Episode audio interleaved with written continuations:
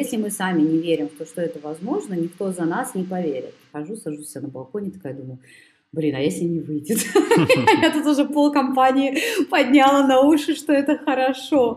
Прием, прием, на связи Бали. Меня зовут Антон Лужковский. Это подкаст «Легко и не очень», где мы исследуем, как удивительные люди взаимодействуют с целями в своих жизнях. Я записываю подводку в Титибату. Это такой центр в Убуде, где люди могут заниматься спортом, дети могут плескаться в бассейне, играет музыка, светит солнце, стрекочут сверчки. В общем, типичные балийские звуки. Сегодняшний выпуск в противовес двум предыдущим про довольно-таки строгий подход. Нина Левчук сейчас живет в Берлине, работает в Гугле, а также занимается отдельным проектом Femtech Academy.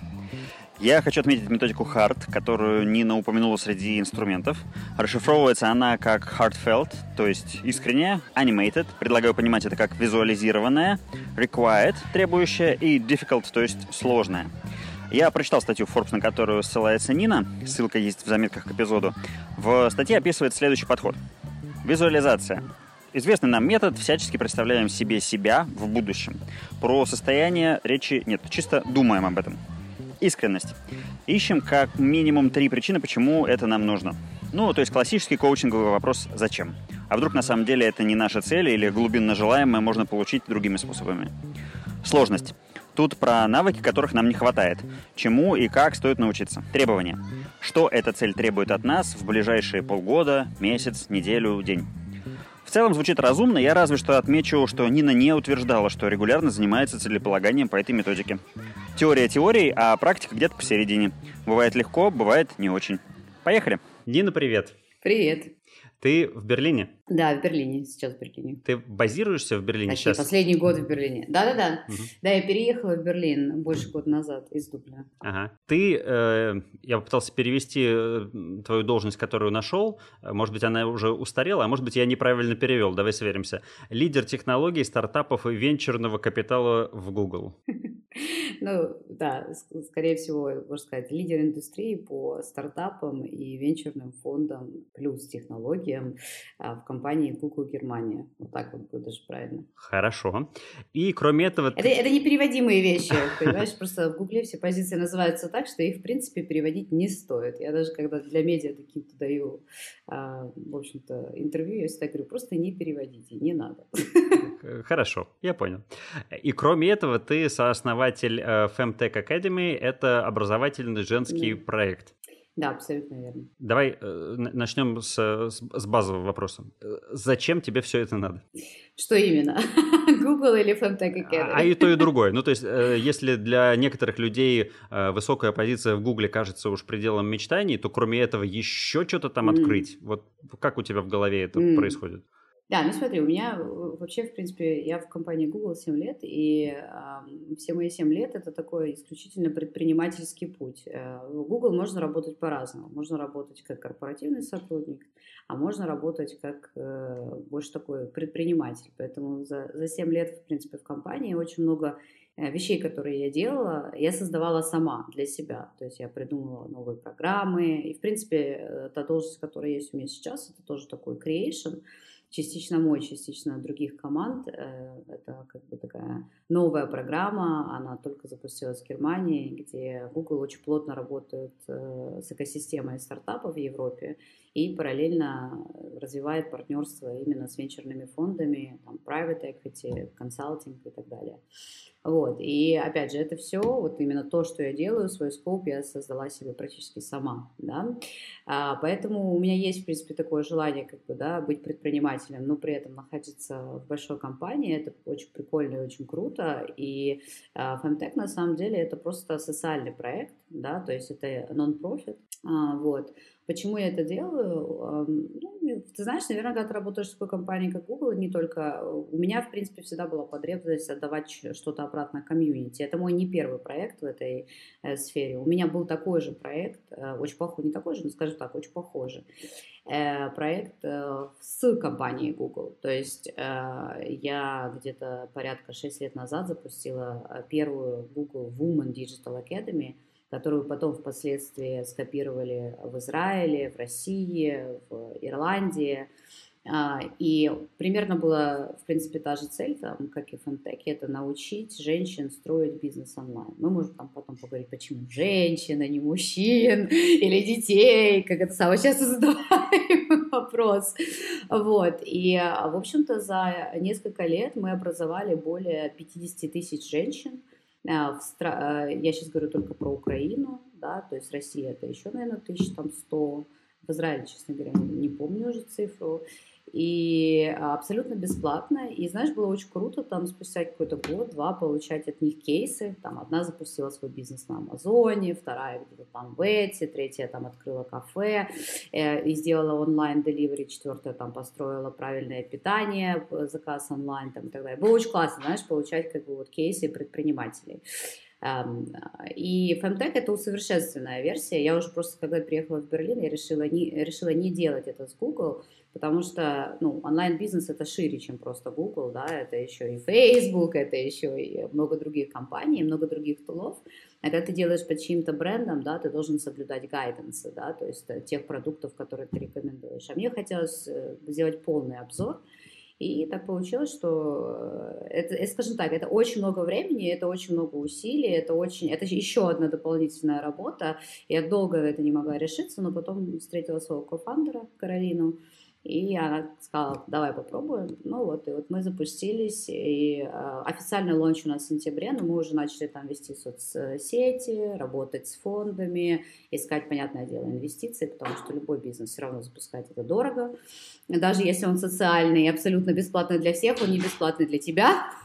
вот, поэтому сейчас мы на стадии того, что делаем пич-деки, как стартаперы, и, в общем, э, на разные, подаемся на разные подаемся на разные а, программы по, в те фонды, которые поддерживают социальные э, международные проекты. Слушай, а как э, Google на это смотрит? Как они тебя отпустили на еще одну работу? Слушай, ну, сказать так, Гугле, в принципе, я тоже сейчас, моя позиция, это не только еще стартапы и VC, я еще руковожу еще одной командой, которая называется еще сложнее, Э, Pure Play, по сути, это, это все самые большие бизнесы Германии, которые не имеют офлайн присутствия и не являются ритейлерами, вот, если так объяснить. Поэтому у меня две, на самом деле, команды, две работы. Э, ну, как отпустили? Я это делаю в свободное время. Я говорю, мне сейчас очень повезло с кофандером, я бы на это не решилась бы, если бы у меня не было кофандера, который, наверное, сейчас на себя забирает 60% работы. Она большая молодец. А я работаю исключительно на партнершипе, то есть я свожу, как бы, да, там ищу правильных спикеров, пишу рекомендации, там, а, я знаю все фонды, соответственно, коннекчу как бы нас с фондами, поэтому, ну, это выходные дни по вечерам, по ночам, ну, как, как всегда, как, как у любого предпринимателя, 24 на 7. Угу. Вот, ну, как бы пока окей, а там посмотрим. Так, и, и давай я тебя верну обратно к вопросу «зачем?». Вот ты жила э, такой вот ну, жизнью более-менее обычной, у тебя была работа, и тут ты принимаешь решение, ну да, ты встречаешь человека, с которым тебе это интересно сделать, но ты принимаешь решение свое свободное время и выходные посвящать вот э, социальному этому проекту. Как это произошло? Да, слушай, ну на самом деле, опять же, да, я, я много делала социальных проектов, это мой не первый социальный проект. Э, зачем? Я тебе расскажу. Я когда-то очень давно, значит, э, когда еще работала в FMCG в Москве, э, я решила так, все, значит, digital-маркетинг развивается, все так круто. В России, э, будучи бренд-менеджером в большой компании SC Johnson, никто вообще не понимает, что с этим digital-маркетингом делать. Предпочтение всегда идет все равно там, а, знаю, ТВ, офлайну, журналам. И я, в общем-то, поняла, что нужно как бы в эту сферу двигаться. И так сложилось, что я переехала в Сан-Франциско э, учиться да, на, на MBA. И э, будучи там, в принципе, культура образования в бизнес-школах в Америке построена так, что ты все время делаешь какие-то волонтерские проекты. И э, часть этих волонтерских проектов также ты становишься частью какого-то комьюнити, которое тебя, особенно в Силиконовой долине, которое тебя потом помогает тебе развиваться. И вот попав в весь этот бабл, да, Сан-Франциско, тот, кто был тут, в принципе, поймет, или кто жил там, а, ты волей-неволей становишься частью различных социальных проектов, вот, а, и очень классного комьюнити. И так получилось, что я была частью Women to Zero, я много им помогала там с э, всякими их мероприятиями, конференциями, и одной из программ, э, которая у них была для тех, кто для них волонтерил, это были а, бизнес-коучинг от топ, а, скажем так, э, женщин э, Силиконовой долины, то есть там, включая там Шерил, да, которая была ментором там многих и так далее. И и мне тогда, на тот момент, с моей, все равно с моим mindset ом, я много где жила, да, я до Москвы жила в Нью-Йорке, то есть я не могу сказать, что у меня был вот там четко такой, знаешь, там русско-украинский mindset. И все равно было, блин, ну как так, такие крутые женщины, супер занятые, готовы каждую неделю там встречаться с девочками, которые там no name, ну просто с бизнес-школ, да, там, или engineering, или неважно, с обычных просто школ, не обязательно бизнес-школ и давать свое время для того, чтобы помогать им развиваться. И вот многие там выпускницы вот этих волонтеринг программ, они потом устраивались в крутые компании и так далее. В принципе, моя история с Google примерно тоже как-то с этим связана, да, как я попала в Google. И э, я когда э, меня нанял Google, да, я где-то год дала себе для того, чтобы э, прийти в себя, да, и все изучить. И я тогда подумала, блин, как бы было бы круто, что такой mindset был э, у женщин в Украине и в России. Я попробовала сначала с Украины, потому что я родом из Киева. Uh, и я как раз так получилось, что я отвечала за рынок Украины. Я на тот момент стала Head of Sales как бы Украине. И я запустила менторинг-программу, я Google написала как бы draft, предложила нашей пиар-команде, я говорю, слушайте, это говорю, будет крутой социальный проект, такого никто не делал. Э, и он заключался в том, да, что все самые там известные личности Украины, женщины, бизнес-женщины и так далее, будут бесплатно а, помогать э, э, девочкам из Украины. И мне тогда пиар сказал, ну почему они будут помогать бесплатно? Я говорю, ну потому что Google. и в принципе так все и получилось. Uh-huh. То есть как бы, когда, когда я помню, а, я первый раз, я, значит, э, сделала, конечно же, в, в онлайн-программе офлайн мероприятие, я собрала всех наших там мастодонтов бизнеса Украины, женщин, да, там известных, всех глав редакторов там различных медиа, они вообще не знали, кто я такая. Они пришли просто потому, что Google. А, и вот я помню, я стою на сцене такая, говорю, слушайте, вот мне в свою, я рассказываю свою историю, говорю, я приехала в Америку, я не могла понять, как, как вот эти все крутые женщины, о которых мы читаем там в журналах, в газетах, вот стоят вот так от меня на расстоянии трех метров и, там, или метра, да, общаются со мной, помогают мне, дают свои бизнес-советы. Это безумный нетворкинг на всю жизнь, который никуда, понятное дело, не ушел. И я говорю, я тогда поняла, что почему мы это не делаем. И у меня была такая фраза, у меня был как бы там футболки с лого «sharing is caring», там, я, мне кажется, была одна из первых, кто начал вообще это пропагандировать очень сильно, «sharing is caring». И я сказала такую вещь, говорю, отдавая другим, вы помогаете себе. Потому что когда вы, эм, в общем-то, принимаете человека с его мировоззрением, и он шерит с вами свои идеи, да, делится с вами своими идеями, рассказывает и спрашивает вашего совета, какая вероятность того, что такая, точно такие же идеи или такая же ситуация в вашей жизни была? Может да, может нет. Так вот, если нет, то вы приобретаете новое информационное поле, новые идеи, которые вы со своим опытом потом, возможно, даже доработаете в каком-то другом направлении. Вот. И ты знаешь, и, как, как я шучу, прокатило, да, то есть все, в общем-то, поверили тогда вот этой вот истории, вот этому посылу, что отдавая, вы тоже получаете. И мы запустили первый сезон, как бы у нас э, приходили различные известные блогеры, ну, в зависимости от того, а, какой это был э, урок и с чем он был связан. Там блогеры, предприниматели, а, менторы украинские, и они, значит, все рассказывали, как построить бизнес онлайн. Во втором сезоне мы уже сделали это еще, там, мы начали второй сезон с Андреем Федоровым, это у нас такой, как бы в Украине, маркетолог номер один, там, Федоров. Вот, у нас, нас э, онлайн смотрело порядка 20 тысяч, это было очень круто вообще. Там. Мы все это профессионально делали в студии. А муж, мужчин позвали во второй сезон а, в менторы. А потом третий сезон мы вообще сделали это с Космополитом. У нас на, на всей Украине были все наши селебритис, там ТВ Старс, все там стримили это в инстаграмах своих. В общем, тоже прям вообще такой next, next level. А, да, и вот три сезона, и потом три сезона прошло, я еще делала несколько бизнес-марафонов с различными журналами. И как-то, знаешь, вот когда ты это э, три года делаешь подряд, ты потом такой уже думаешь, блин, ну все, уже всех, кого можно было, образовала. А те, кто не образовался, есть в Ютубе как бы все уроки. Ну, типа, как бы. Вот, и все, и проект как бы закончился, ну, лично для меня начал, началась новый этап моей жизни, как бы я начала больше там, я создала свой курс по персональному брендингу и начала уже читать для там, больших компаний, как Facebook, Uber, как строить корпоративному сотруднику персональный бренд и зачем. Вот, а потом уже, когда после там, было достаточно много, там, еще 2-3 года такого какой-то очень большой публичности, эм, я перегорела, как все нормальные люди, да, в общем, выдохлась и э, взяла такой брейк и приехала в Берлин на новую роль. И тут я вот уже с новыми силами решила делать фемтек для того, для того, чтобы просто отдавать комьюнити бэк. На самом деле, я не знаю, нет такого ответа, зачем ты делаешь социальный проект. Ну, за тем, что, наверное, помогать это хорошо, это минимум. А во-вторых, это безумный нетворкинг. А в-третьих, это все равно личные амбиции. Ну, как бы, и как ни крути, любой социальный проект, э, через него гораздо проще построить в Европе свой персональный бренд.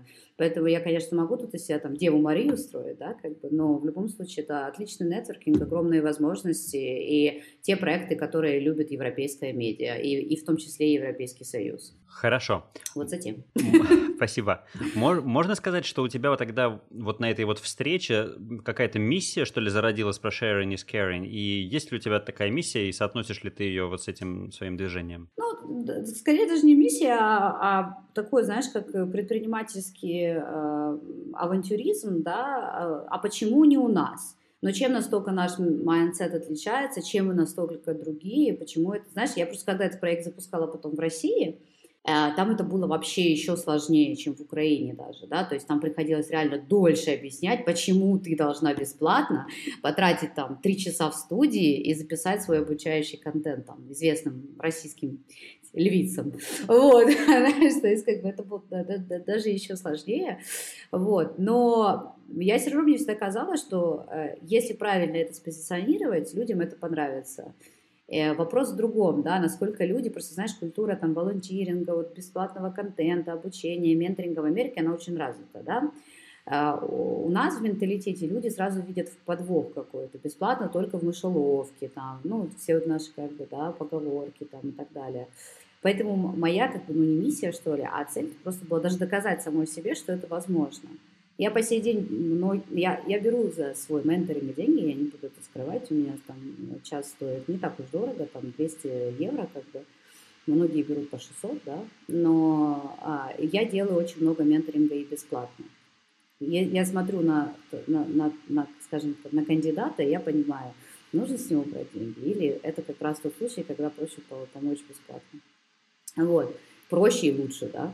Э, поэтому, да, наверное, была просто такая цель, как бы доказать самой себе, что у нас это возможно, что мы тоже можем так же и не хуже, и что это не просто будет э, социальная болталка, да, или какой-то просто пиар-проект, а это будет действительно какой-то с него будет выхлоп, то есть зародится какое-то предпринимательское движение. И вот когда я начала видеть кейсы, то есть это произошло не сразу, когда мне женщины начали присылать там письма благодарности с, с рассказами про свои кейсы.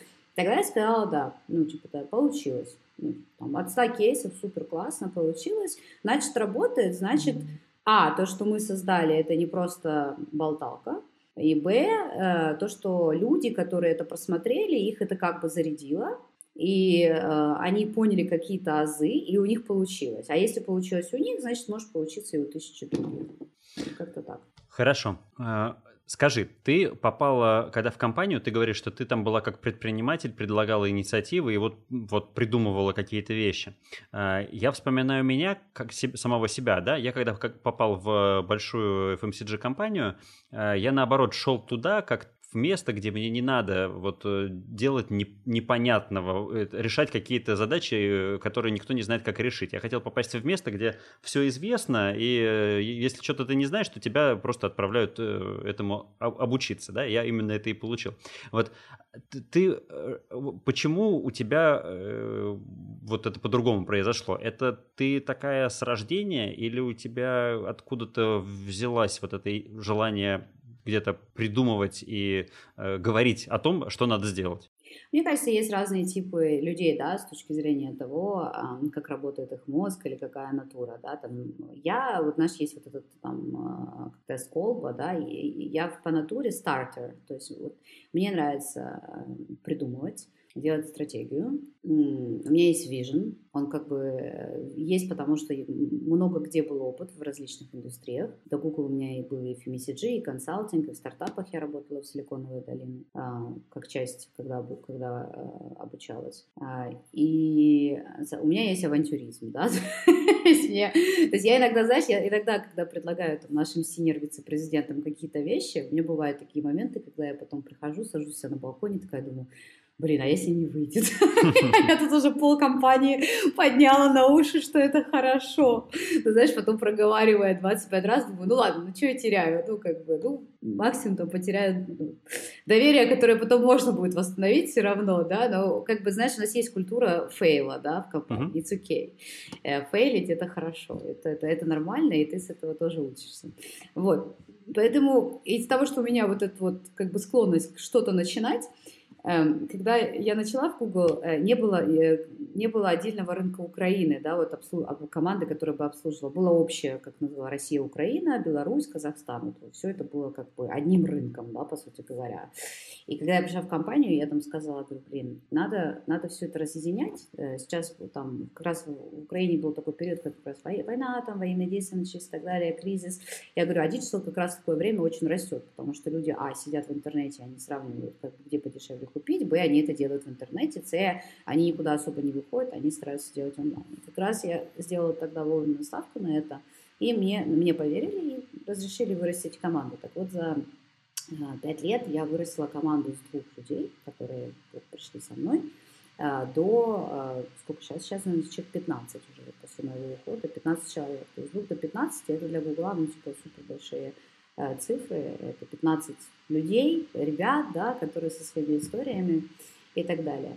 А, и э, в принципе в Гугле это окей, да, это одна из тех компаний. Я тоже была в FMCG, я в FMCG тоже умудрялась создавать какие-то отдельные проекты, но это, видимо, просто такая натура. Просто в FMCG это есть сложнее делать, а в Гугле это э, как бы требует только настойчивости, да, хорошего видения, умения нетворкинга и умения коммуницировать э, с людьми, которые принимают решения по твоим проектам.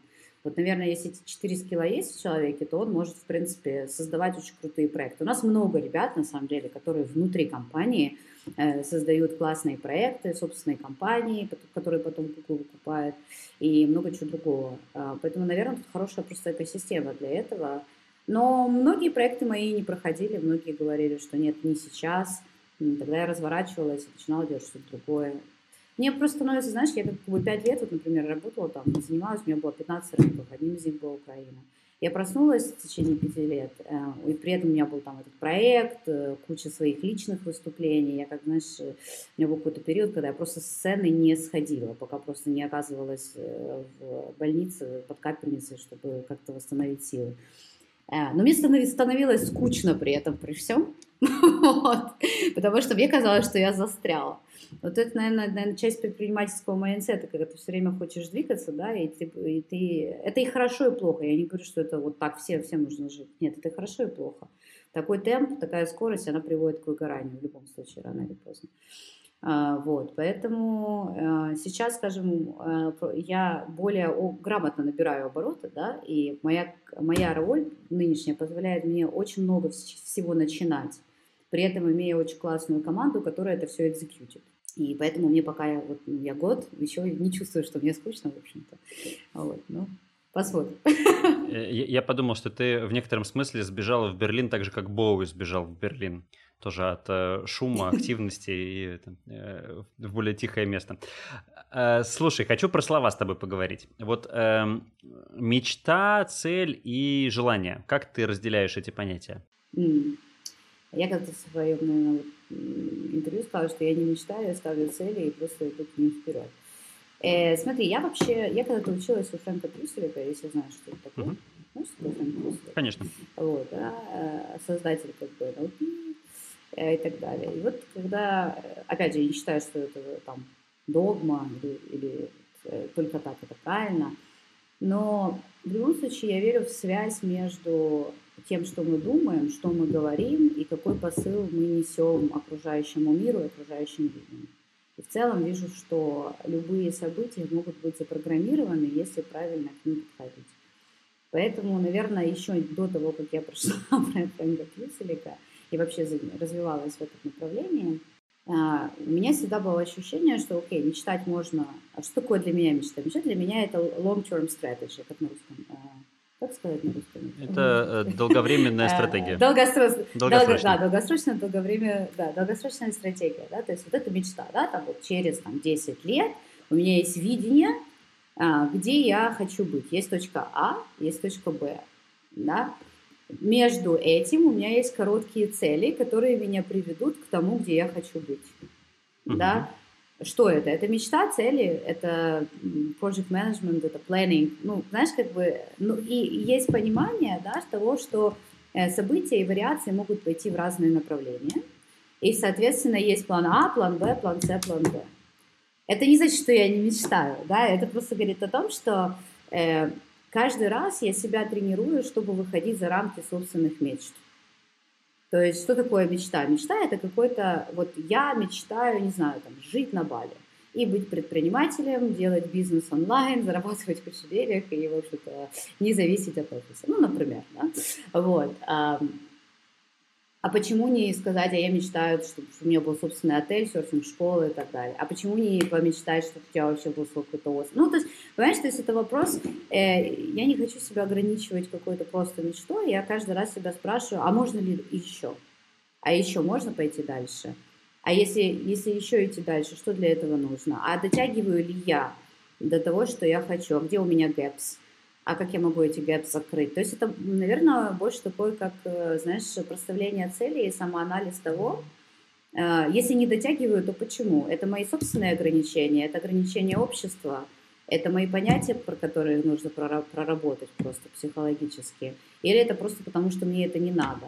Если не надо, почему мне это надо или не надо? Ну, знаешь, то есть у меня вот как, э, считай, вот если там, взять мой mindset, у меня как сейчас decision 3, дерево решений. Вот, как дерево решений, да, то есть я, вот мои, мои мечты, про планирование мечт происходит примерно в дереве решений, наверное.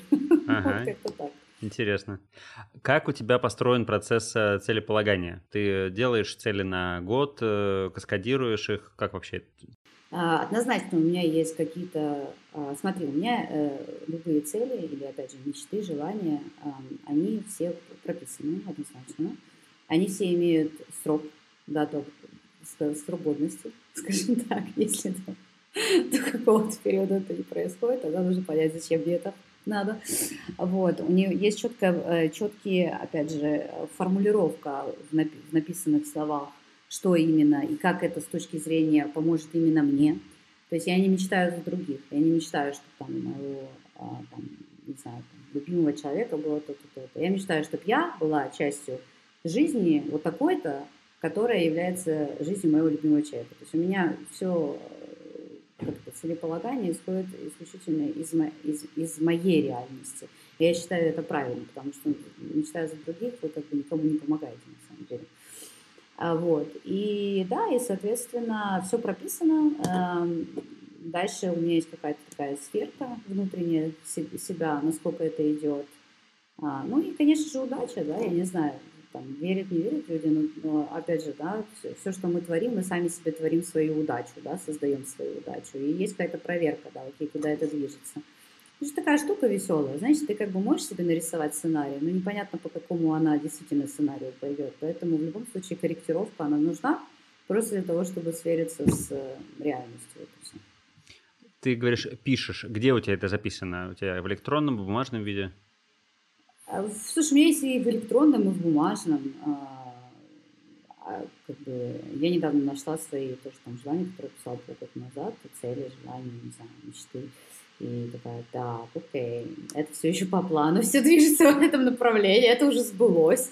Так, окей, вычеркиваем, надо списочек дополнить. Знаешь, то есть, как бы, да. Ну, я честно могу тебе сказать, что я эм, эм, из-за того, что я много в саморазвитии да, нахожусь, у меня были всегда какие-то ресурсы, тулы, тренеры, коучи, не знаю, там, наставники, которые тебя заставляли даже это делать, да, поэтому у меня, наверное, каждый год это было в разных вариациях, кто-то там рисовал колесо жизни, кто-то там еще что-то делал, там Тут вчера вспоминали, Тони Робинсон, там, например, это вообще по-другому, да, рекомендуете. То есть у меня были разные техники, и в зависимости от того, с кем я работаю в этом году, или как бы что я пробую в этом году, таким образом это происходит. Либо на бумаге, либо в компьютере, либо вообще в виде какого-то плаката, либо какого-то круга.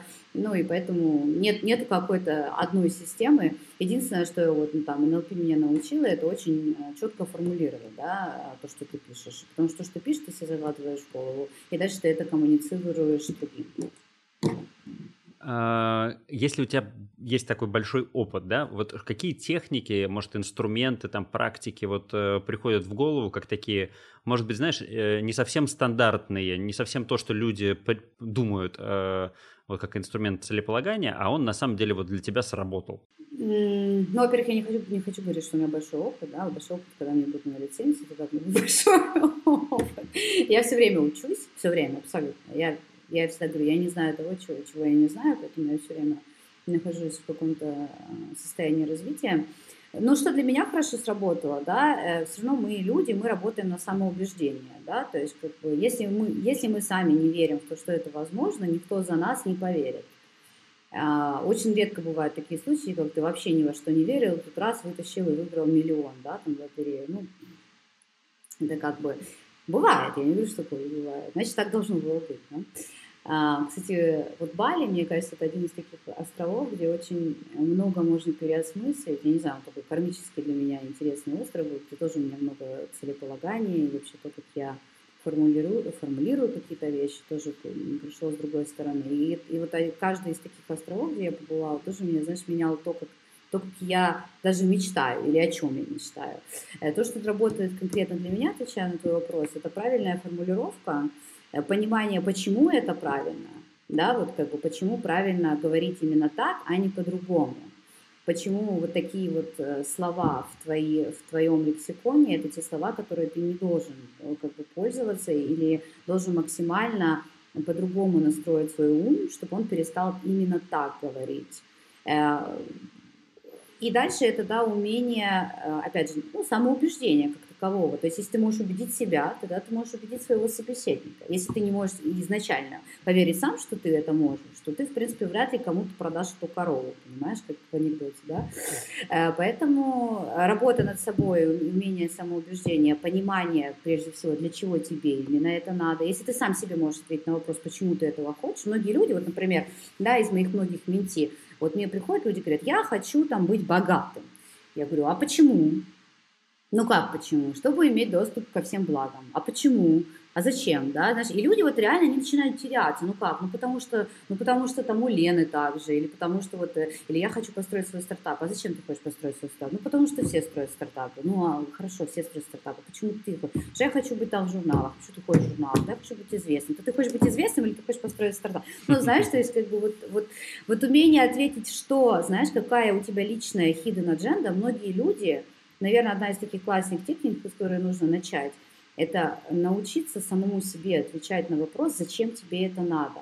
Причем не клише, не... и вот если вы можете проследить вот тот момент, когда вы ответили, что да, это нужно именно мне, потому что, не потому что мама, не потому что социум, не потому что жена вас хочет таким видеть или муж, да, не потому что это модно или так правильно, или так все должны делать, а вот потому что это именно вам для чего-либо нужно. Даже пусть это будет цель. Знаешь, есть такая классная, когда-то сейчас скажу, где, в Форбсе, я очень часто использую это, когда помогаю людям делать э, цели на, на год или на 5 лет.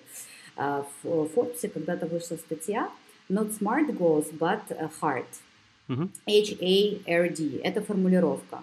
Все мы знаем smart, это устаревшая абсолютно система, а есть очень классная харта, она более психологическая, и там э, ее цель, э, когда ты прописываешь себе цели, э, ты, ее цель, когда ты пропишешь себе цели, масло масляное, э, значит, вывести тебя на тот этап, когда ты сможешь раскрыть свою скрытую адженду. То есть она, эта методология, она связывает э, эмоции э, с, э, скажем так, э, с, твоим мышлением, да, то есть каким, то есть то, что ты задумал, это рациональное решение или это все-таки имеет эмоциональную подвязку. Любое даже рациональное решение имеет эмоциональную подвязку. Какую именно эмоциональную подвязку? То есть она еще направлена на feelings. Поэтому я могу читателям просто порекомендовать, загуглите hard goals, если не ошибаюсь, это все-таки был Forbes, по-моему, Forbes. Uh, hard goals, я всегда, когда загуглю там hard goals Forbes, если это даже Fortune, то все равно оно всплывает, но это все-таки, по-моему, Forbes. И это очень классная система, с которой можно начать, и она может вам помочь сделать очень классный план на год, на два и на пять. Очень круто, спасибо. А, я э, в интервью у тебя читал про такие вещи, как празднование победы, исключение токсичных людей и делиться с миром. Вот это можно считать какими-то вещами, которые связаны с достижением целей, или не натянуть это? Ну, однозначно. Э, смотри, Например, в своем персональном бренде я всегда говорю, что персональный бренд, он состоит из трех вещей. Э, это то, что мы, то, что говорят о нас, да, то, что говорим мы, и то, как мы, и то, как мы говорим о себе, да, то есть э, а, это как такая, да, там три, три компонента. И когда ты ставишь какие-то цели, ты окружен людьми, с которыми ты общаешься. В любом случае, если ты, у тебя цель, не знаю, там, срубить э, бамбуковое дерево где-нибудь э, в лесу, да, а связано с работой и так далее, ты окружен людьми. И токсичные люди, почему я говорила об этом, да, я не помню, в каком это было из моих интервью, наверное, был такой период, в любом случае они нас тормозят, да, они тормозят, э, они могут быть очень классными профессионалами, они могут быть полезными даже вам в достижении ваших целей, но рано или поздно, если вы с кем-то себя чувствуете очень комфортно, это выводит из вашего состояние равновесия, да, скажем так, и вы чувствуете, что с этим человеком вы не можете раскрываться, то очень сложно себя преодолевать, даже если очень надо. Другой момент, что такие люди, появляясь в вашей жизни, они дают вам увидеть частичку себя в них. Потому что если нас что-то или кто-то очень сильно раздражает, зачастую нас раздражает в людях то, что мы не, не способны увидеть в самих себе. Вот. И нужно понять просто, почему именно это вас раздражает. Вот почему, да? Но, опять же, даже поняв это, бывает тогда, что намерение этих людей, скажем, не совсем позитивные. И я стараюсь ну, в своем окружении, я очень легко, честно говоря, расстаюсь с людьми, расхожусь. У меня это вот как-то на уровне вот так вот происходит. Вот если я четко вижу, что все, наши дороги разошлись, у меня не будет долгих расставаний, там, оплакиваний прошлых отношений и так далее. У меня просто все, включается next step. Эм, ну, у некоторых это по-другому. Некоторые дружат с людьми, которых уже ненавидят, знаешь, там, по 10 лет, но они все равно едут к ним в гости, они все равно едят их ненавистный пирог, они все равно, там, знаешь, продолжают тянуть эту резину. Но это очень сложно, но, тем не менее, я считаю, что избавляясь от негативной энергии, вы впускаете в мир да, тех людей, ту энергию, которая нужна именно вам здесь и сейчас, чтобы получить тот опыт, который нужен вам, опять же, здесь и сейчас, и он помогает вам приходить к какому-то результату. Ты знаешь, что важно Антон, сказать? Что результат – это не всегда хорошо, нету хорошо или плохо. Любой результат, да, э, будучи это провал или победа, это опыт. Поэтому и даже самый плохой разворот событий – это тот опыт, который, видимо, этому человеку нужно получить. И вопрос, вот если он хочет что-то изменить, то тогда нужно задуматься, какое окружение. И был ли этот негативный опыт связан, например, с какими-то людьми, которые останавливали вас на пути. А, а празднование победы?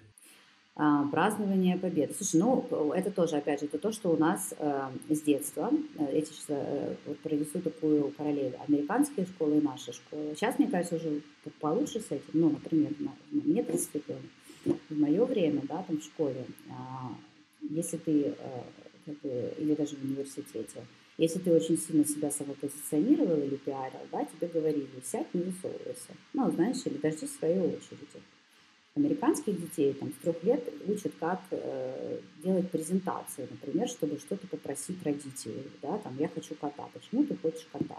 Потому что кот теплый, классный, и у меня будет с ним хорошее настроение. Это было в интервью Дудя. Дар, Дарынч мне рассказывал, да. А, Дарынч, да, рассказывал. Вот, ну, но это действительно правда. Я когда попала в бизнес-школу, у меня каждый день были презентации. Презентации себя, презентации проекта. И везде нужно было себя постоянно позиционировать.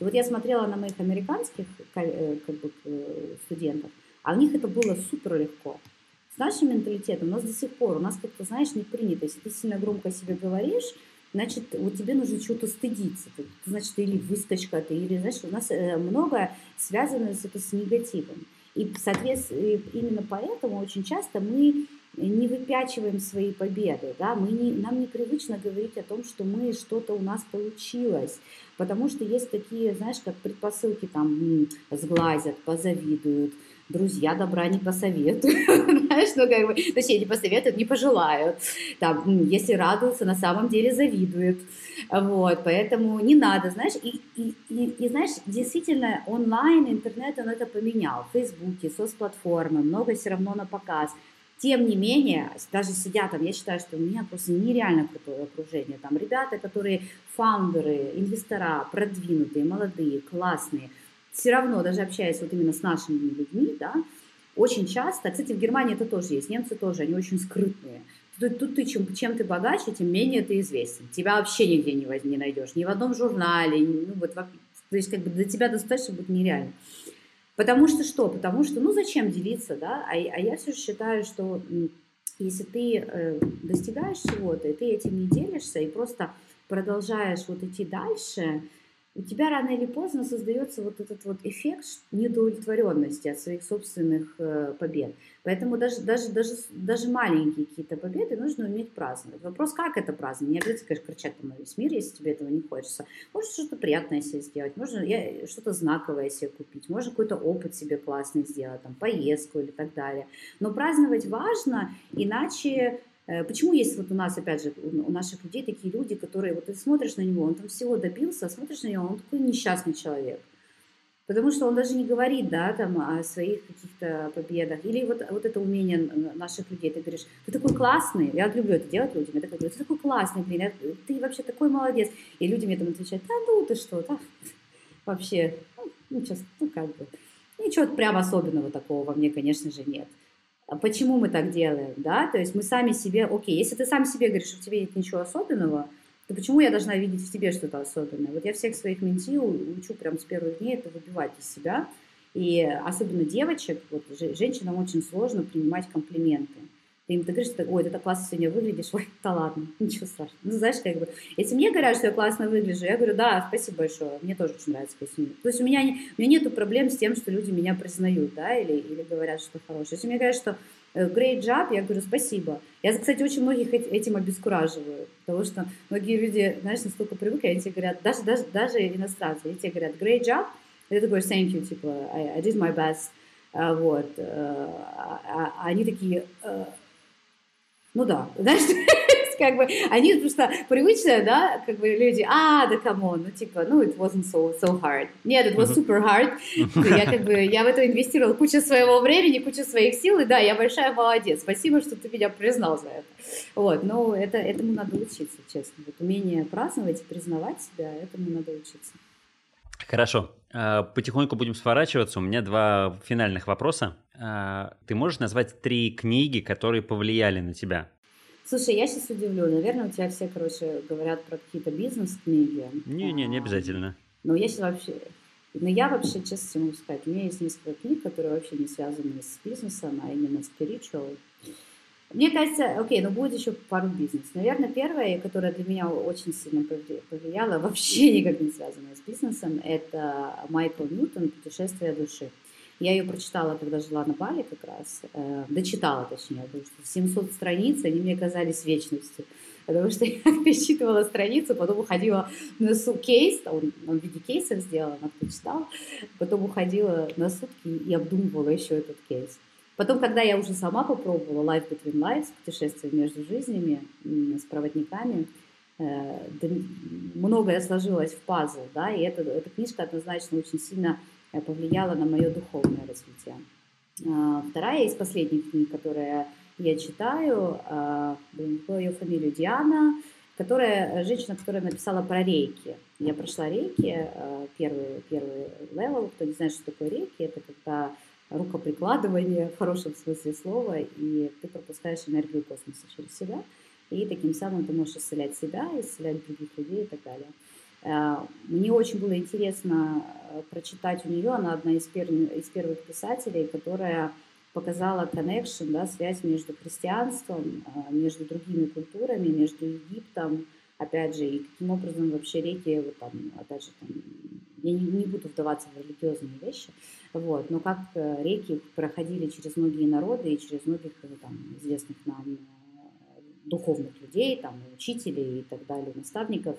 Япония там очень интересно раскрывается. И опять же, я прочитав, так получилось, что, знаешь, когда ты когда посылаешь какой-то запрос во Вселенную, оно к тебе приходит. Я вот прочитав, такая подумала, классно было бы пройти рейки. Там, на следующий день я там прихожу в одно место, и мне человек, которого я знаю, там, не знаю уже сколько лет, такой говорит, слушай, а ты не хочешь рейки пройти? У меня есть такой классный специалист. Я говорю, откуда ты знаешь? Я не знаю, говорит, я, я говорит, вот э, у него уже там третий level, последний. Я, говорит, как-то вот что-то сегодня с утра тебя подумал и решил тебя спросить. Вот, ну, как ты вот такие вещи объяснишь? Ну, наверное, вообще очень сложно, да?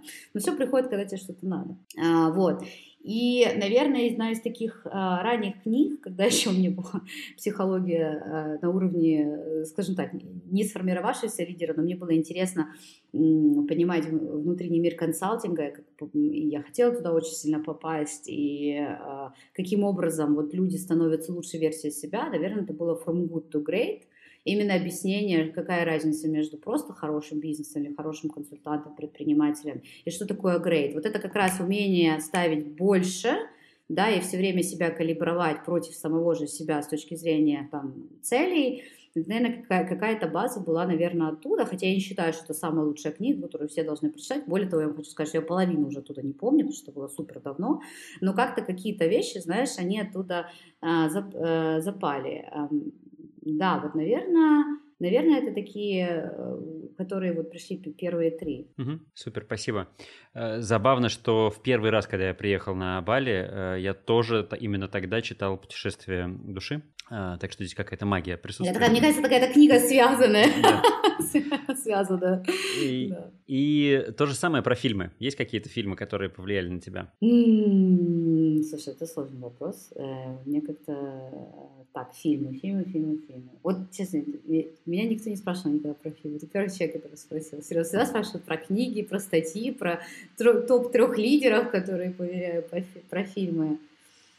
А, это, это, это интересный вопрос. Слушай, ну, э, я честно тебе могу сказать, я, во-первых, телевизора у меня нет, нет лет 15, э, все какие-то фильмы я смотрю, понятное дело, по Netflix или, или на компьютере. Э, наверное, я больше смотрю даже не фильмы, а я смотрю э, программы, знаешь, там всяких YouTube-блогеров, там про Силиконовую долину или там про путешествия, мне же про путешествия нравится, да, там интересные, про какие-то, опять же, опыты различные. Я недавно посмотрела на Netflix, не могу сказать, что понравилось, но я считаю, что смело э, сняли со всеми известными э, актерами, включая Стинга, про опыт ЛСД. Mm, Причем там и наплели туда и Васку заодно, и еще экс, в общем, туда все сделали. Я, честно говоря, до какой-то там 30-й минуте начала засыпать слегонца, хотя вот все мои друзья в диком восторге. Но вот я вот больше такого плана смотрю, да, я не смотрю какие-то там Sirius. А, нет, я вру, мне очень понравился Касса ДПП. Вот мне очень понравилось. Про ограбление банка. Э, на русском будет э, бумажный, бумажный дом, наверное, да, Касса ДПП. Карточный домик. С испанского дословно. Э, нет, «Карточный домик» — это другое, по-моему, сериал, а именно если ты имеешь тот, который, где они там три сезона грабили банки, то... А, нет, это, конечно, не он, нет. Мне кажется, это... Он на, на, на испанском, дословно, он звучит «Касса де Папель», это испанские актеры, но он был перев... потом выкуплен Netflix и э, стал один из самых кассовых рейтинги, рейтинговых сериалов. А фильм, вот как фильм, фильм, фильм, прям нет у меня ну, такого, такого любимого фильма сейчас. Ну и ладно. Хорошо. Нин, спасибо тебе огромное. Спасибо за то, что ты нашла время поговорить, э, за те интересные вещи, которые ты сказала. Я тебе желаю, чтобы, во-первых, там все побыстрее у вас в Берлине закончилось, можно было везде свободно ходить, гулять, и вообще можно было летать по миру. Закончилось. Ну и вот, чтобы и дальше можно было это все делать. А, и чтобы проекты твои росли, развивались, и деление с миром прекрасным только продолжалось. Спасибо большое, Антон. Вы очень приятно с тобой пообщаться. Я тоже желаю тебе много добра и позитивных вибраций в развитии этого проекта. Может быть, когда-нибудь еще увидимся где-нибудь на баре. Да, было бы хорошо. Договорились. Ура! Вы дослушали до конца. Отмечайте, пожалуйста, это событие лайками, звездочками, рейтинга, оценками, комментариями, перепостами и прочим распространением информации о подкасте. И обязательно подписывайтесь. Через две недели выпуск с Никитой, который сначала потратил пол зарплаты на удобный органайзер, а потом перешел на цифровую аскезу и пользуется телефоном не больше 30 минут в день. Ну а если вы чувствуете, что вопрос «зачем?» вертится у вас в голове, мешает сосредоточиться и самостоятельно на него ответ не найти, обращайтесь, возможно, вам поможет классический коучинг. Подробности есть у меня на сайте лужковский.ру, ссылка в описании к подкасту. Меня зовут Антон Лужковский, это подкаст «Легко и не очень». На связи.